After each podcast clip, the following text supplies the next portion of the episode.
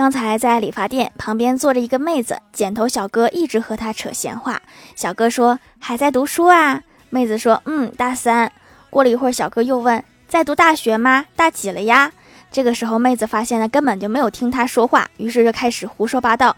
妹子说：“研二了，今天从哈尔滨过来的。”小哥说：“哇，从哈尔滨过来好远，你男朋友在昌平吗？”妹子说：“嗯嗯。”小哥继续问说：“真好，他会来接你吗？”妹子说：“不了，他在陪他老婆吃饭呢。”然后沉默了二十分钟，剪完了头。我猜这个时间，剪头小哥里面已经过了整部电视剧了。